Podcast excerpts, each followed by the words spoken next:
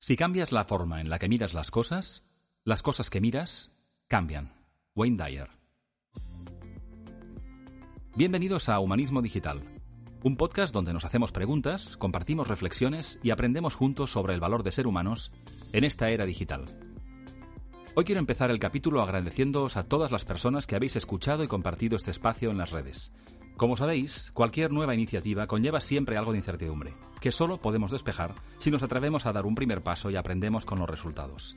Así que gracias a todos por la acogida y vuestros comentarios en los dos primeros episodios y sobre todo por sumar en el propósito y la intención, que no es otro que compartir y aprender juntos sobre temas varios con un hilo conductor, el valor de ser humanos en esta era digital. En el episodio de hoy tengo el placer de entrevistar a una persona a la que conocí hace unos años ejerciendo de mentora para un grupo de mentores entre los que me encontraba. Alguien con vocación, conocimientos y especial habilidad para ayudar a otros a aprender de la experiencia. Hoy conversaremos con María Luisa de Miguel, mentora, coach y directora ejecutiva de la Escuela de Mentoring, donde ha formado a más de 3.000 mentores a lo largo de una carrera profesional de más de 20 años. Con ella exploraremos qué hay detrás de una práctica tan antigua como el mentoring, un acto de amor, libertad y de amplitud de mirada y pensamiento para ayudar a otras personas a mirar con otros ojos para crecer. Os dejo con la conversación que mantuvimos y todas las cosas interesantes que María Luisa comparte con nosotros. Muy bien. Pues nada, bienvenida a, Humanismo Digital, María Luisa. Eh, muchísimas gracias por aceptar esta conversación. ¿Qué tal estás? Muy bien, Joan. Gracias a ti por la, por la invitación y por la oportunidad. La, verdad es que tú te conectas desde, desde Asturias, ¿verdad? Que es donde vives, ¿no? Una tierra fantástica. Aquí estamos, aquí estamos, sí, en Asturias. Sí, sí, la verdad es que con los tiempos, los meses que hemos pasado, estar en confinado en según qué zona, pues estamos encerrados igual, pero la verdad es que tener, tener una verde, el verde y el mar cerca, la verdad es que es que ayuda bastante, ¿no? Ayuda mucho. Muy bien. Bueno, pues María Luisa, eh, para las personas que no te conocen, a mí me gustaría pues introducir un poco mm, pues quién es María Luisa de Miguel, ¿no? Hoy tenemos a una, para mí, una persona de referencia, sino la persona de referencia en el mentoring en España. Eh, María Luisa es mentora senior desde el año 2002, es coach ejecutiva certificada por diversas organizaciones, directiva, directora ejecutiva de la Escuela de Mentoring, fue Premio Internacional de Mentoring 2015 por la European Mentoring and Coaching Council, socia directoria de Alquimia Coach. Desde 2018 dirige la certificación internacional de mentoring, acreditada por la Asociación para la Investigación de Medios de Comunicación, es licenciada en Derecho, máster en Asesoría Fiscal, máster en Gestiones de Entidades No Lucrativas, máster en Género y Diversidad, y podría seguir, y podría seguir. Diría que es una persona, además, que, y hablaremos de eso hoy, una gran aprendedora, que fomenta también el aprendizaje y te preguntaré sobre ello. Y también, y antes de darte pie, porque la protagonista eres tú, es una persona que a lo largo de su carrera ha formado a más de 3.000 mentores, con más de 1.000 horas acreditadas como mentora. Y eso es de lo que hablaremos hoy, eh, de, mentoring.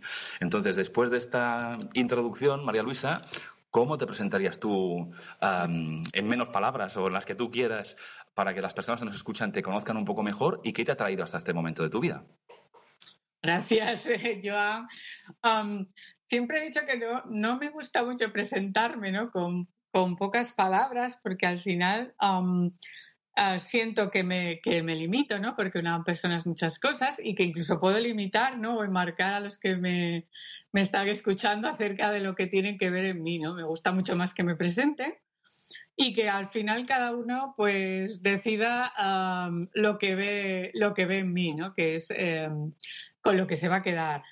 Eh, el otro día en un, curso una persona dijo, um, dijo de mí que era una irreverente aguda, ¿no? Entonces, hoy, me quedo, hoy me quedo con eso porque en cierta manera mm, creo que esa irreverencia, que además es muy consciente, eh, es parte de lo que me ha traído hasta donde estoy ahora, ¿no? Qué bueno el cuestionar eh, el status quo, los convencionalismos, el...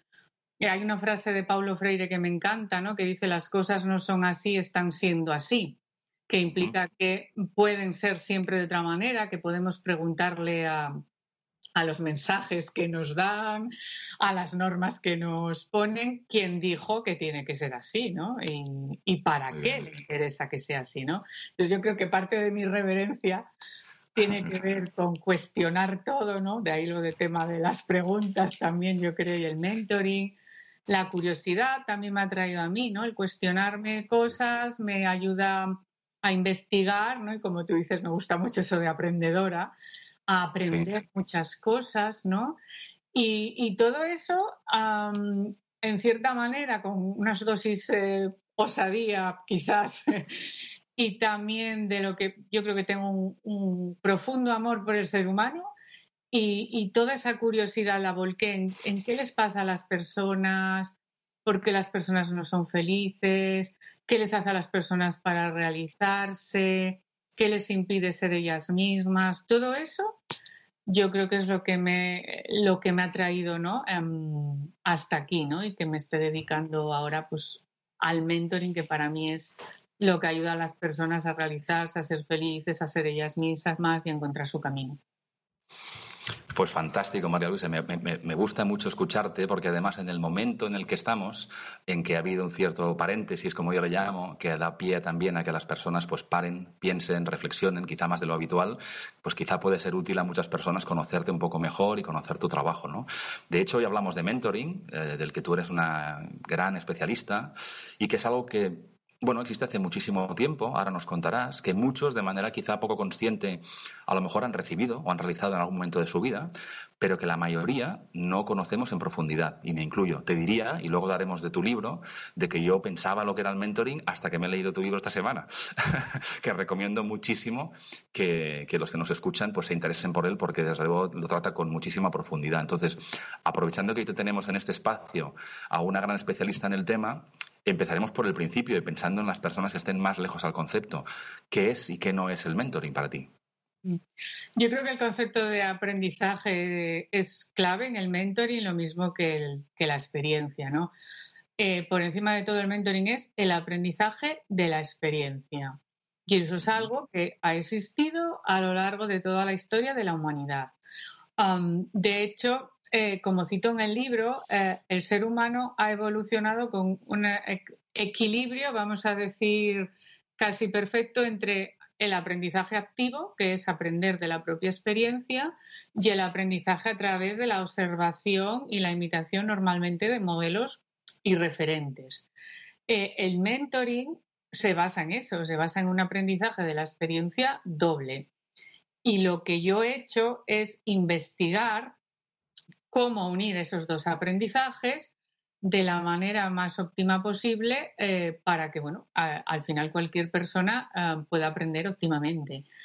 Y todo ello me llevó a encontrar un hilo conductor, que era el concepto de desarrollo humano, eh, que ha estado presente también desde, desde muy antiguo en multitud de disciplinas científicas, ¿no? Y comenzando por la, por la filosofía y busqué, bueno, pues cuáles son todos los elementos de conexión en relación al desarrollo humano que se repiten como patrones a lo largo de la historia, que se repiten y que tienen conexiones entre distintas ciencias, porque algo tiene que significar eso, ¿no? Que se repita, que se mantenga, que funcione. Y a raíz de ahí fue pues eh, donde yo construí eso, una metodología ¿no? en la que el mentoring es el aprendizaje de la experiencia propia y el aprendizaje de la experiencia de los demás, uniéndolo y utilizando algo que es consustancial al ser humano, que es la conversación como mecanismo de reflexión sobre la, experiencia para aprender, para aprender mejor. Entonces, es eso. Y todo lo demás que no entra ahí no es mentoring. O sea, en el momento en que no se basa en el aprendizaje de la experiencia, no es mentoring. Eh, serán otras cosas y luego, bueno, cada uno entenderá el mentoring a partir de ahí desde maneras distintas, ¿no? Nosotros proponemos, yo propongo en mi libro una, una mm, manera de ver el mentoring, ¿no? Asociada al final a unos valores y a unos eh, principios y que además, bueno, pues por la experiencia he visto que funciona, ¿no? Con muy diferentes tipos de personas, de distintas edades, de distintas culturas, de distintos perfiles eh, profesionales y eso, bueno, algo dice, ¿no? Eso es. Además, en tu libro, como decías ahora, pues haces una reflexión con con perspectiva, digamos, de, varios ángulos, ¿no? Más antropológica, psicológica, hablas de neurociencia, de la pedagogía, sociología y vienes desde el pasado para llevarlo al presente y para ver cómo puede ayudarnos en ese aprendizaje tan importante. ¿no? Entonces, situándonos en, la, en, los tiempos actuales, donde todo va deprisa, donde está muy presente, pues em, por distintos factores ¿no? sociales, económicos, digitalización, donde quizá la conversación, la reflexión y el aprendizaje no siempre tienen quizá el espacio que merecen, ¿Qué valor, qué rol crees que el mentoring puede tener en los tiempos actuales, en el contexto en los que vivimos? Pues eh, quizás eh, hay una cosa muy común cuando, sobre todo, las empresas se acercan al mentoring, que es que, quieren que sea rápido.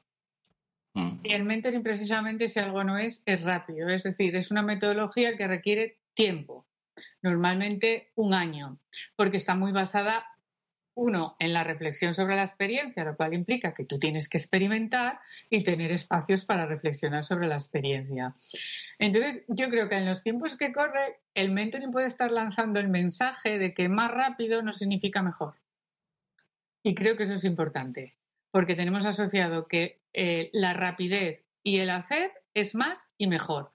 Y muchas veces más eh, y mejor es precisamente parar a introducir un espacio para la reflexión, que al final la reflexión siempre implica una conversación, eh, para, digamos, ver con muchísima más eh, amplitud, ¿no? creo que en un momento como no solo el que estamos viviendo ahora por la situación del COVID, porque esto ya venía de atrás, lo que pasa es que quizás no lo veíamos y tuvo que venir un virus a hacernos parar para pensar, ¿no? Creo que estamos en momentos complejos y la complejidad necesita crear sentido. Y para crear sentido hace falta reflexionar sobre la experiencia.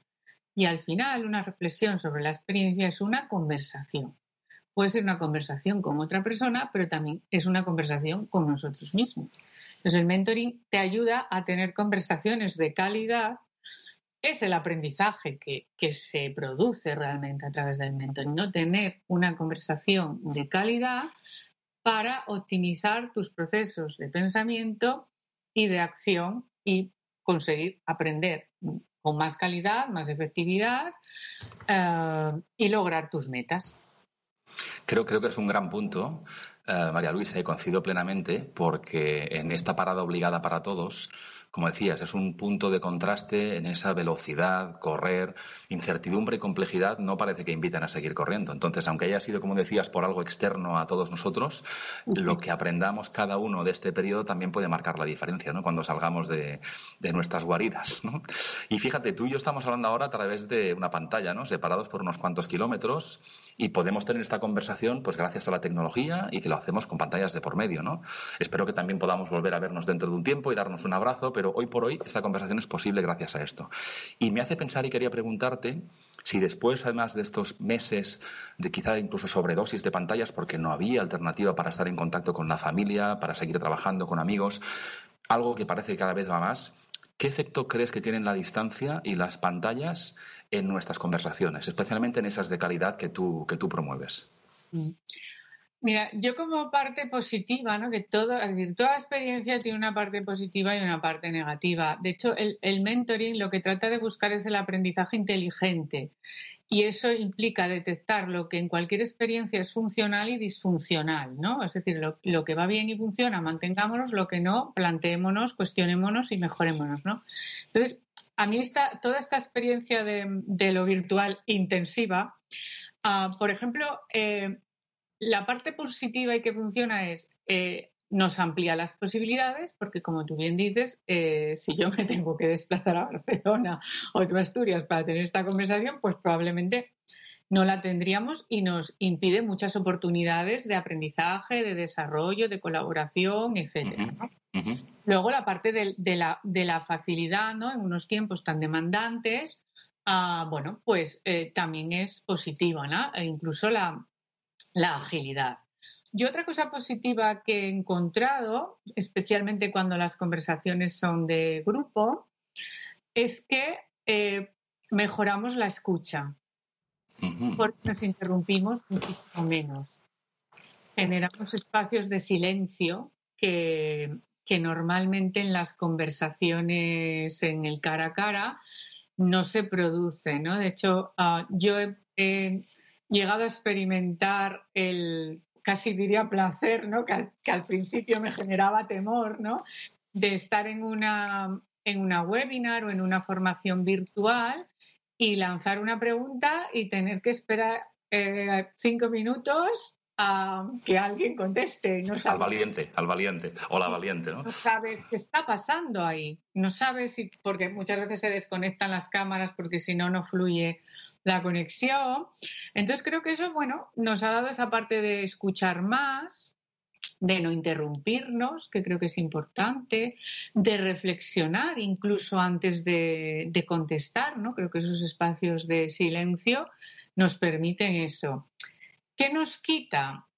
A ver, hay una parte en la conversación y en la interacción humana eh, muy importante que son las energías, que lógicamente quedan bloqueadas a través em, del no contacto físico.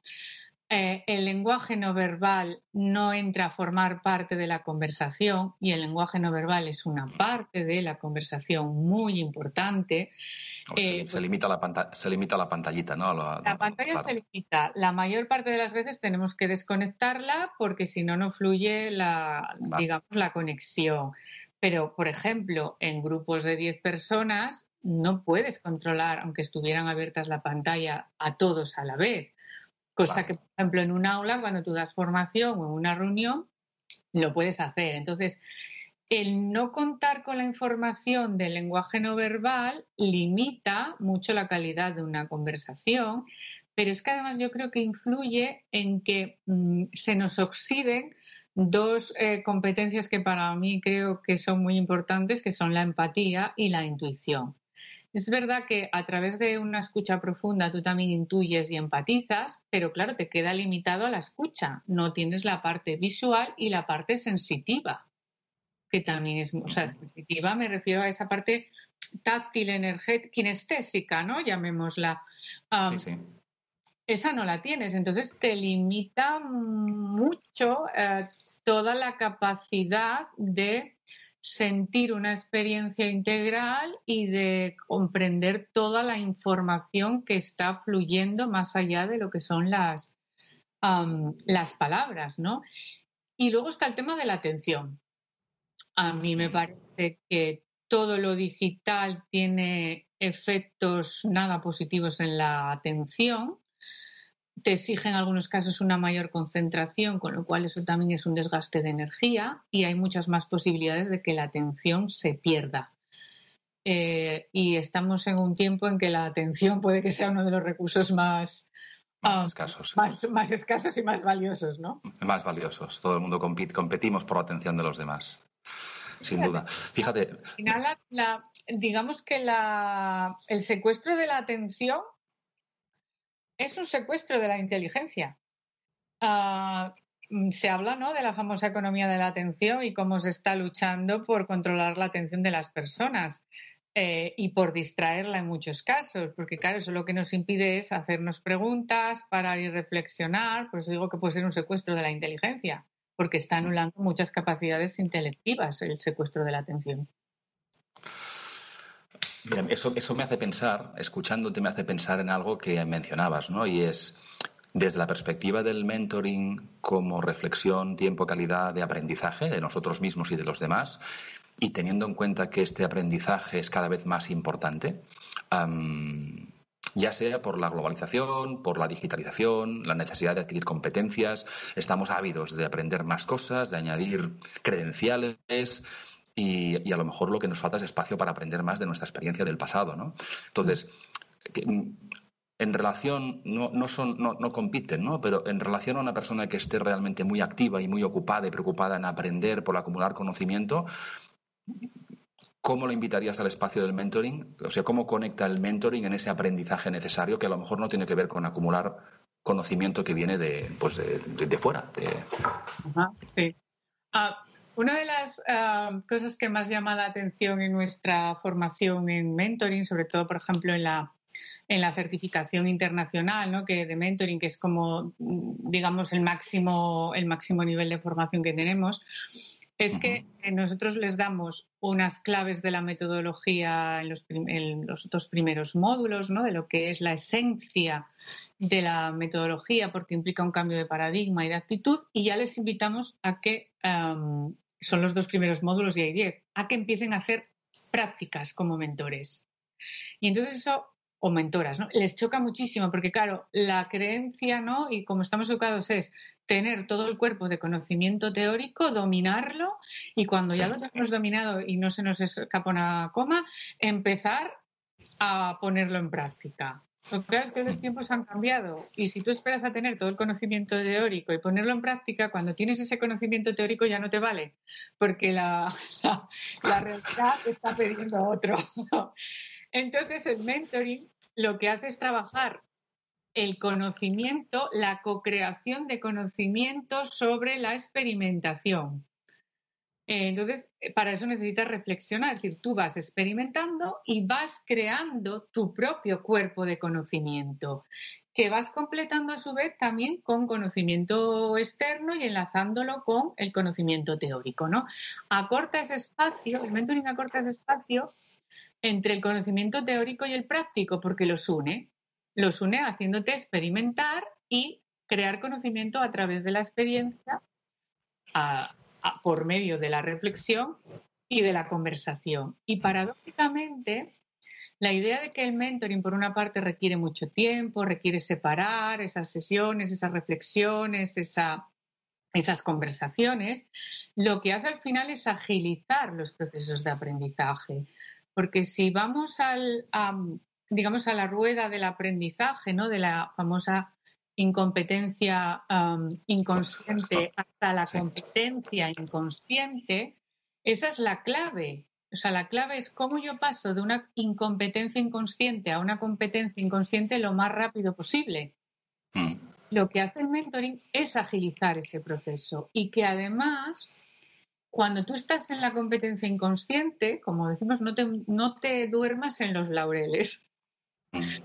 Que estés en estado un poco vigilante porque tienes que volver seguramente a comenzar el ciclo otra vez de manera ágil. Entonces se trata de agilizar estos ciclos porque ahora lo necesitamos.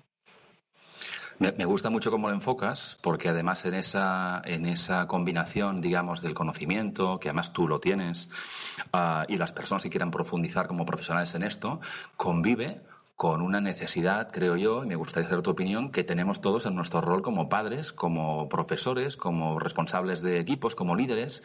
Entonces yo quería preguntarte, mm, desde un punto de vista muy básico, ¿qué herramientas o qué conceptos fundamentales del mentoring debería tener siempre presente y tratar de entrenar a diario, como tú planteabas ahora, y practicar un padre, un profesor, un responsable de equipo de trabajo, alguien que tiene conversaciones, que tiene influencia en los demás? ¿Qué dos, tres tips le darías a alguien que puede aprender del mentoring y, practicar a diario? Eh, el primero es el tema del lenguaje. Em, creo que el, mentoring, bueno, trabaja con el lenguaje, pero trabaja con un lenguaje que desde mi punto de vista es inspirador. ayer, ayer hablaba en una webinar que qué diferente es hablar de competencias frente a hablar de fortalezas el movimiento emocional interno de una persona no es el mismo cuando escucha cuáles son tus fortalezas que cuáles son tus competencias. Totalmente. Así, Totalmente. con, esas dos palabras, ¿no? Sí. Ah, no es lo mismo hablar de objetivo que hablar de sueño. Es verdad que un objetivo es un sueño aterrizado, pero si tú empiezas a hablar del sueño y desde ahí acompañas a la persona hasta el objetivo, Ah, la persona se siente inspirada y está en un estado eh, energético y emocional mucho mejor para eh, trabajar con ella. Entonces, el uso del lenguaje, que sea un lenguaje muy inspirador, que además sea un lenguaje que pone mucho el acento en la responsabilidad, en la autonomía y la libertad personal, ¿no? En cuanto a capacidad de decisión de cada uno, en cuanto a cómo es cada uno, en cuanto a respeto de las elecciones, criterio propio, etcétera. Yo creo que eso ya en sí cambia muchísimo la manera de acercarse a las, a las personas.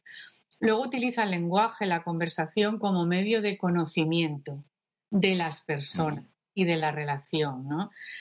por eso yo decía que no me gusta eso de presentarme y decir soy tal, porque eso te encasilla, ¿no? Es como un test, una etiqueta, un puesto de trabajo, pero cuánto es una persona, ¿no? ¿Y cómo descubres cuánto es una persona? Pues con, cosas como la que tú estás haciendo, ¿no? Con una conversación. Sin duda. Sin duda. Y además, María Luisa, fíjate, me gusta mucho una cosa que, planteas y es, eh, al, final, eh, somos seres humanos, nos necesitamos, aprendemos unos de otros y, en relación a palabras como mentoring, como coaching, en que tú eres una profesional, las personas a veces tienen cierto rechazo por ignorancia. Entonces, a mí me parece un arte, pues que tú, bueno, que tú, las personas que se dedican a ello, sepan equilibrar el lenguaje, ese lenguaje que crea realidad, para adaptarlo también para conseguir lo que la persona necesita. Hay personas que a lo mejor en un lenguaje demasiado inspiracional pues, pues no, no conectan, ¿no? Entonces, tener suficientes recursos para adaptar en cada conversación, en cada persona, en cada perfil, a ayudar a esa persona a, a crecer, a, conocerse mejor, a ser lo mejor que quiera o se permita ser, me parece claramente un arte en mayúsculas, un arte en mayúsculas. Mm, por eso creo que la potencia del mentoring y el coaching tiene que ver también con las habilidades que tiene el, facilitador, el coach, el mentor en entender y conectar con la persona que tiene delante, ¿no? Que tú has dicho varias veces, ¿no? Es el enfoque a, la persona que tienes delante, ¿no? Yo creo que la más, que habilidad es actitud. Es decir, es una mm. actitud, yo cuando decía un amor profundo por el ser humano, esa es la actitud. Y, un amor profundo por el ser humano es un, es un amor profundo por su libertad de ser, es un respeto profundo por la individualidad y por la diferencia de cada uno, ¿no? Y ahí entra la empatía. Entonces, tú creas una relación eh, centrado, ¿no? En qué necesita el otro, ¿no? ¿Cómo necesito hablarle para que me entienda? ¿Qué necesito preguntarle para ayudarle a mm, pensar mejor, a elegir, a decidir, ¿no? Esa es, digamos, el gran entrenamiento en el mentoring. Es decir, poner al otro en, el centro y encontrar el punto en el que las dos personas pueden co-crear eh, algo que sea bueno para, para ambas o para una de ellas. Muy bien. Muy bien. Mira, me gustaría preguntarte algo, algo un poco más personal. No, no mucho, ¿eh? no, no, no te asustes. ¿eh? Pero, pero claro, tú llegas al mentoring como profesional desde hace ya muchos años y es posible, y ahora nos si quieres compartirlo, que hayas tenido buenos referentes, ¿no? Entonces, me, gustaría preguntarte algún buen o alguna buena mentora que hayas tenido en tu vida y por qué fue bueno o buena para ti. Y una segunda pregunta, dos en uno, es si todo el mundo puede ser mentor. Em, yo empezaría por la última. Todo el mundo puede ser mentor. Creo que si tú tienes Hombre, creo que hay que tener unas ciertas mm, cualidades, ¿no? La parte comunicativa es importante, un buen nivel de autoconocimiento, conciencia, etcétera. Pero creo que, lo que define a un buen mentor es un deseo genuino de querer contribuir al desarrollo de otra persona desde la individualidad y la libertad de elección de esa persona y el respeto. Y a partir de ahí, casi todo se puede aprender, casi todo más o menos, ¿no? Ah, se puede atender, a aprender con conciencia y responsabilidad. Muy bien, muy bien. ¿Quién es? Yo he tenido, podría decir que he tenido muchos, muchos mentores, referentes, ¿no? Pero bueno, el, gran mentor y referente en mi vida ha sido mi padre, ha sido el, mentor de vida, ¿no? En el sentido que me ha enseñado em, a ser la persona que soy y sobre todo, bueno, yo diría que lo que más me transmitió a mí mi padre fue cómo ser yo misma y defender ser yo misma sin morir en el intento, ¿no? siendo consciente de que hay un mundo ahí fuera que tiene unas reglas y que en ciertas maneras tendré que a veces bueno, adaptarme, jugar con ellas para poder integrarme y, progresar, pero que nunca renunciara a ser yo misma y que nunca dudara de ser yo misma, ¿no? Y eso tiene mucho que ver con que te transmitan eh, un amor por quien eres y, que es, y que eso te da una seguridad eh, muy grande, sobre todo cuando viene de, de las personas ¿no? que más importantes son en tu vida desde, desde pequeños y a partir de ahí me enseñó muchísimas cosas, ¿no? Entre ellas, cómo relacionarme con distintas personas en distintos em, ambientes, cómo disfrutar de la, de la, vida, el sentido del humor, muchísimas cosas que al final yo aplico ¿no? en el mentoring. yo he tenido también una gran mentora en mi vida cuando empecé en el mundo de la empresa, que empecé muy joven, con 24 años, eh, que era la, la, presidenta de la Asociación de Mujeres Directivas en la que yo empecé a participar, eh, Gómez Aces, que para mí fue eh, una mentora sobre el liderazgo. A mí siempre que, hablo de liderazgo, a mí, no me nombres ni a Steve Jobs, ni me nombres a Mandela, al que me encanta todo lo de Mandela, porque yo, yo no los conozco a esas dos personas.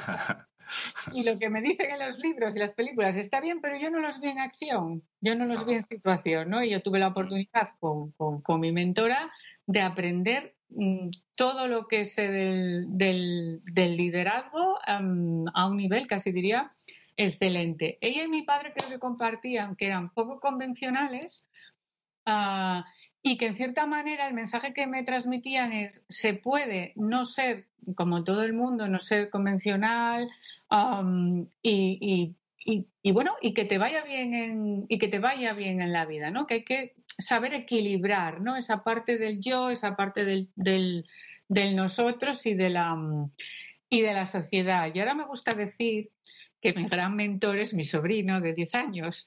Ah, sí, que digo que me hace un reverse mentoring en toda. Ah, porque es increíble la cantidad de cosas que yo aprendo en cada conversación que, mm, que, tengo, con, que tengo con él, ¿no? Porque te retan al final, eh, son, otra, son otra generación, son otra, son otra edad y, te, te, ayudan a ver otras cosas y a plantearte eh, preguntas que, mm, que, nunca te, que nunca te hubieras eh, planteado, ¿no? Fíjate, María Luisa, que eso dice mucho de ti también, o de las personas que sean un Mandela al que no ha conocido y que puede inspirarle sus hazañas o, eh, o a su sobrino, tiene que ver también con tu propia capacidad de, apertura, de escuchar y de saber apreciar en personas muy cercanas qué podemos aprender de ellas, ¿no? Incluso me, encanta ese ejemplo que decías, ¿no? Personas mucho más jóvenes, con menos experiencia que nosotros, pero que nos cuestionan porque tienen menos experiencia, esa es la ventaja, con menos filtros. Entonces, creo que una parte también interesante es la del propio mentí, ¿no? Es decir, la persona que está receptiva a tener conversaciones con personas que no tienen por qué tener la autoridad técnica, sino que se la das tú y a partir de ahí extraes mucho valor de esas conversaciones y aprendes de todos, ¿no? Mira, una, una pregunta más, y no te tomaré mucho más tiempo, pero vamos a hablar de tu libro. Y, porque me ha gustado muchísimo.